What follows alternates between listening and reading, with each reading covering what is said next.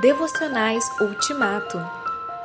Hoje, a iniciativa do Criador. No princípio, Deus criou os céus e a terra. Gênesis 1, 1. As três primeiras palavras da Bíblia, no princípio Deus, formam uma introdução indispensável para todo o resto.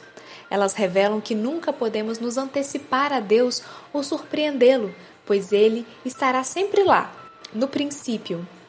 A iniciativa de toda ação é sempre de Deus. Isso é particularmente verdadeiro sobre a criação.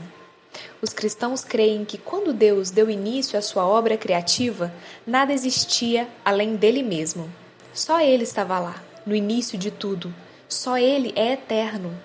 A centralidade de Deus em Gênesis 1 é proeminente em toda a narrativa. Deus é o sujeito de quase todos os verbos.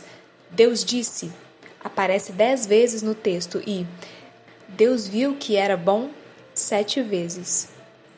Nós não temos que optar entre Gênesis 1 e a cosmologia ou astrofísica contemporânea. Deus nunca teve a intenção de que a Bíblia fosse um texto científico. Na verdade, deveria ser evidente para os leitores que o texto de Gênesis 1 é um poema altamente estilizado e belo. Ambas as abordagens da criação a científica e a poética são verdadeiras, porém partem de perspectivas diferentes e se complementam. Quando o credo dos apóstolos afirma nossa crença em Deus Pai Todo-Poderoso, está se referindo não apenas à sua onipotência, mas também ao seu poder de controle sobre toda a criação. O que ele criou, ele também sustenta. Sua presença é imanente neste mundo ele está continuamente sustentando, revigorando e colocando em ordem todas as coisas. O fôlego de todos os seres viventes está em suas mãos. É ele quem faz o sol brilhar e a chuva cair. Ele alimenta os pássaros e protege as flores.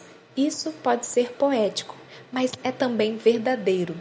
Daí a sabedoria das igrejas, que mantém um culto anual para ação de graças, e dos cristãos que dão graças antes das refeições.